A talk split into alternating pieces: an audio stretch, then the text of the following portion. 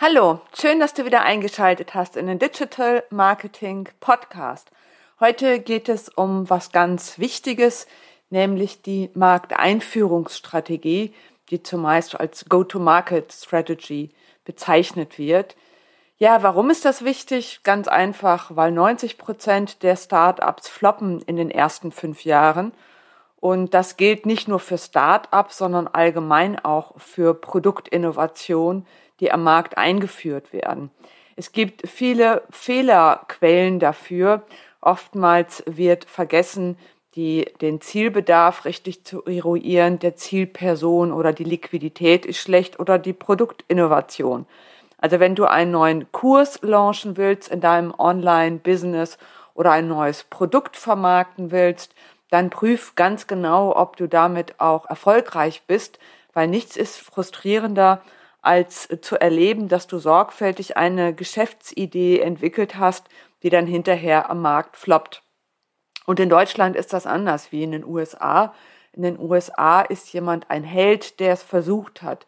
In Deutschland ist ein Mensch ein Loser, der ein Unternehmen in den Sand gesetzt hat. Er wird danach möglicherweise in der Reputation Einbußen erleben und auch nicht mehr so einfach Kredite von Banken und anderen Institutionen bekommen. Also so gesehen ist es auch immer ein Risiko, ein neues Online-Business zu starten oder ein neues Produkt einzuführen am Markt. Und deshalb braucht es wirklich eine solide Basis, damit das dann auch sicher klappt in der Markteinführung. Und deshalb bist du quasi das eigene Regisseur, der prüft, ob die Story funktioniert, ob deine Kunden das gut finden werden ob die User Experience, also das Kundenerlebnis gut ist, denn all das sind so Themen, die äh, perfekt vorher auch geprüft werden können, damit du eben nicht floppst. Ja, so gesehen ist die Go-to-Market-Strategie der strategische Plan zum erfolgreichen Markteintritt und zu den wichtigsten Erfolgsfaktoren zählt das einzigartige Wertversprechen deiner Kunden mit echten Wettbewerbsvorteilen. Und dafür musst du natürlich auch den Markt kennen, also eine Markt- und Wettbewerberanalyse gemacht haben und wirklich dich differenzieren und positionieren, damit du deutlich als besser wahrgenommen wirst als deine Konkurrenten. Es geht also in der Markteinführungsstrategie wirklich ein Superprodukt äh, zu entwickeln mit attraktiven Preisen und Wertversprechen für gutes Kundenerlebnis. Ja, jetzt haben wir schon besprochen, dass es viele Gründe gibt äh, und dass äh, Scheitern möglichst vermieden werden soll. Und ähm, ja, aber man muss eben auch dieses, diese Markteinführung gut vorbereiten. Deshalb ist es wichtig, die Fragen zu beantworten. Wie ist deine Positionierung? Welche Produkte und Dienstleistungen bietest du an? Welche Kundensegmente willst du ansprechen? Also dafür eignet sich auch die STP-Strategie für den Vertrieb, wo man sagt, du musst erst die Segmente, dann das Targeting, also die Zielperson mit den Berufsbezeichnungen und die Positionierung definieren, damit der Vertrieb auch funktioniert.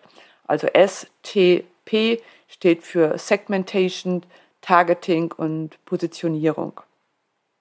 Angenommen mal, du willst einen Online-Kurs einführen für Geschäftsführer in den Branchen Unternehmensberater, dann hast du eben schon im Targeting die Person als Geschäftsführung bezeichnet und eben die Branche ist Unternehmensberatung.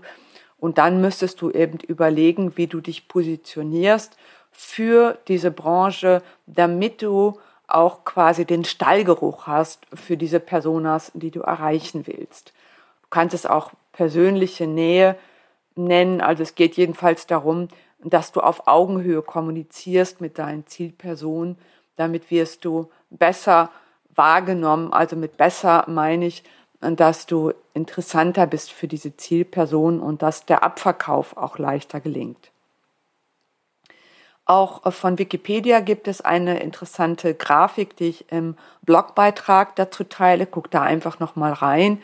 Auch der wird beschrieben, dass eine gute Markteinführung daraus besteht, dass du einen guten Research gemacht hast, also eine gute Marketingforschung, gut das Targeting definiert hat, also dein Zielbild mit den Personas, mit den Produkten, mit den guten Erlebnissen und wirklich diese Definition sauber äh, ja, skizziert hast, weil wenn du das zu groß machst, du willst alle Unternehmen erreichen, alle Branche, alle Positionen, dann geht das in der Regel schief, weil du gar nicht so viel Werbegeld hast, um die alle zu erreichen und auch ähm, dich gar nicht so positionieren kannst, dass du everybody's darling bist. Everybody's darling ist eine Positionierung, die nicht funktioniert, sondern du musst quasi die Persona vor dir stehen haben.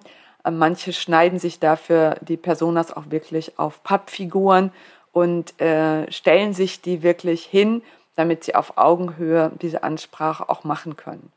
Und dann geht es darum, wenn du diese Zielbilder, diese Zielpersonen hast, dass du äh, mit diesem Fokus auch wirklich deine Strategie planst und auch wirklich konkret deinen Launch, deinen Produktlaunch, deinen Unternehmenslaunch. Denn äh, gerade die erste Wahrnehmung ist ganz wichtig. Wie du die gestaltest, ist deshalb äh, wirklich eine zeitintensive und sehr mühevolle Arbeit, damit du diesen ersten Eindruck nicht verschenkst. Und dann geht es natürlich um die Vertriebsstrategie, also wie wirst, wirst du wirklich Kunden gewinnen. Das sind so in groben Züge die Schritte der Markteinführungsstrategie. Gehen wir noch ein bisschen tiefer. Und in der Recherche, wo du den Zielmarkt definierst mit Markt- und Mitbewerberanalysen, solltest du dir die Fragen schriftlich beantworten. Wie entwickelt sich dein Zielmarkt? Was sind die Trends? wenn der Trend zum Beispiel jetzt im Bildungsbereich zu E-Learning geht oder Online-Learning, dann kannst du auf diesen Trend natürlich aufsetzen. Aber du musst auch deine Mitbewerber kennen. Da gibt es zum Beispiel Portale wie Udemo, wo du sehr günstig äh, Weiterbildungen kaufen kannst. Also wie unterscheidest du dich von den Udemy-Kursen oder auch viele andere? Ja, und welche Stärken und Schwächen haben deine Mitbewerber und wie kannst du sie übertrumpfen? Darauf brauchst du eine Antwort. Digitale Produkte für deine Personas zu entwickeln mit Wertversprechung und Preisfindung ist ebenso eine Herausforderung, denn dafür musst du genau wissen, wie dein Zielkundenprofil aussieht. Du musst deine Personas erstellt haben mit deren Jobs, Pain und Gain-Faktoren. Also ein Geschäftsführer zum Beispiel hat den Job, das Unternehmen zu leiten und äh, sich auch um die Kunden- und Mitarbeiterakquise zu kümmern und eben um laufende Geschäftseinnahmen, indem die Produkte oder Leistungen gut verkauft werden. Sein Pain ist äh, wahrscheinlich, wenn es nicht so klappt mit der Kundenakquise oder dem Produktverkauf und Gain ist, dass er gute Kunden hat, gute Projekte, gute Umsätze, damit der Laden auch rund läuft. Und so gesehen musst du erst diese Zielpersonen auch verstehen, also mit Empathie und auch mit guten Marktrecherchen. Manchmal geht es auch wirklich darum, Berufsbilder richtig zu verstehen. Ich hatte für einen Kunden die Aufgabe, Architekten, also für die ein Angebot zu entwickeln.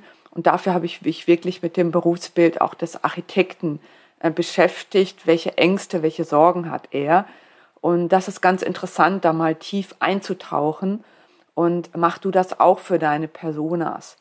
Also kannst du die Fragen beantworten. Wie sieht dein idealtypischer Kunde aus bezüglich Jobs, Pains und Gains? Hast du den skizziert und dockst du da genau an mit deinem Wertversprechen? Und ähm, das muss wirklich genau passen, damit der Kunde auch wirklich sieht, ah, ich bin gemeint, ich werde angesprochen und der andere kennt mich, der hat mich erkannt mit meinen Ängsten und Sorgen und Problemen und der liefert mir genau das, was ich brauche. Das ist das Kundenerlebnis, was wir erzeugen wollen und dafür musst du in die Haut des Kunden einmal reinschlüpfen oder in sein Mindset, wie immer dir das Bild am liebsten ist. Ja, und äh, damit kannst du auch erspüren, welche Inhalte und Erwartungen wollen deine Kunden erleben. Und ähm, damit du ganz sicher gehst, mach auch einen Produkttest mit Beta-Testern. Ich habe zum Beispiel in der Entwicklung meines Online- Business Excellence Kurses einen Produkttest gemacht mit Beta-Lesern und äh, Beta-Testern und habe damit noch vieles gelernt, wie ich es noch besser machen kann. Wenn ich diese drei Monate Zeit nicht investiert hätte, wäre wahrscheinlich mein Produkt bei 80 Prozent stehen geblieben. Aber so kann ich die letzten 20 Prozent auch schon meistern, weil mir diese Beta-Tester sehr ehrlich und sehr offen geschildert haben, wie es war, in diesem Kurs zu lernen. Nur mit deren Hilfe kann ich das machen. Es reicht also nicht, wenn ich denke, mein Produkt ist cool und spannend, sondern ich muss es natürlich aus der Kundensicht prüfen, um damit die Produkte auch zu optimieren. Ja, jetzt haben wir schon ganz viel besprochen, was äh, wichtig ist in der Go-to-Market-Strategie. Kommen wir jetzt zum letzten Punkt. Wie sieht es denn aus? Wie kann ich denn die Persona wirklich erreichen? Und dafür brauchst du natürlich ein Konzept mit Content Marketing, Social Media und Social Selling, damit du die Zielperson erreichst, sie überzeugst mit Nutzenargumenten und natürlich Kaufversprechen, die dazu verleiten, dass er auch sagt, ja, das will ich kaufen und natürlich auch sein Investment tätigt. Und da ist es natürlich oftmals so, was ich erlebe in der Praxis, dass viele ein Flickwerk haben an Vermarktungskanälen. Hier eine Mailing, da ein Newsletter, da eine Website oder da ein Facebook-Account, der aber gar nicht richtig gepflegt ist.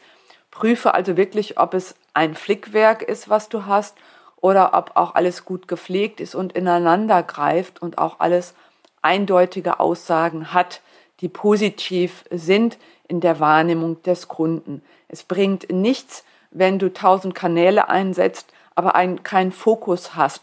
Es müssen auch funktionierende Kanäle sein. Also wenn das nicht so ist, dann baut die Basis da nochmal nach, damit das auch funktioniert und damit du auch Maßnahmen testen kannst, ob die erfolgreich laufen. Denn oftmals macht man bei Werbekampagnen ein A-B-Splitting-Test, um dann mit der besseren Variante mehr Geld zu investieren und am Anfang investiert man nur sparsam. Kommen wir nun zum Fazit zur Markteinführung. Erfolg braucht eine strukturierte Herangehensweise. Du kannst natürlich sagen, das ist alles Quatsch, das ist mit zu viel Theorie, aber letztendlich ist das ein Gerüst, was dir hilft, die Flops zu vermeiden. Und das ist jetzt auch nicht irgendwas, was ich mir ausgedacht habe, sondern das hat Hand und Fuß weil Go-to-Market-Strategien gibt es schon seit 20, 30 Jahren. Da ist also ganz viel Entrepreneurship reingeflossen, auch international. Und heute wendet man die Go-to-Market-Strategien natürlich im Digital Business so an, dass man versucht, ähm, mit modernen, innovativen Methoden die Zeitabläufe zu beschleunigen, zum Beispiel mit ähm, Proto-Rapid-Typing oder ähnliches. Also prüfe auch, ob deine Landingpages wirklich wirksam sind, ob du damit wirklich auch die Anzahl Leads erreichst und auch den Umsatz erzielst. Und dazu möchte ich dir auch noch eine Checkliste anbieten zum erfolgreichen Markteintritt, zum erfolgreichen Launch deiner Produkte und deiner Angebote. Du musst heute eigene digitale Produkte haben, um dich zu differenzieren das MeToo-Verfahren, ich kopiere das mal vom Wettbewerb, das funktioniert nicht. Und diese Produkteinführung muss nicht nur gut sein, sie muss nicht nur gut getestet sein mit den Beta-Testern, sondern sie braucht auch eine gute Verpackung im Launch. Und auch dazu gibt es Spielregeln, die ich noch in einer weiteren Podcast-Episode dir vermitteln werde.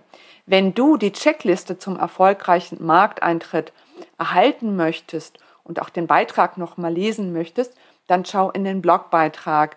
Und damit kannst du dich auch für die Challenge anmelden, die demnächst startet, ab 10. August für Online Business Excellence. Da werde ich dir nochmal sehr viele Infos geben, ganz kompakt, auch mit Webinaren, damit dein Start ganz sicher gelingt nach einem bewährten System. Jetzt wünsche ich dir noch einen tollen Tag und viel Erfolg bei der Umsetzung der, Na der Maßnahmen. Ich hoffe, diese Inspirationen waren wertvoll für dich und ich freue mich über dein Like, über deine 5-Sterne-Bewertung und auch Kommentare. Wenn du Fragen hast, schreib mir. Bis dann. Ciao.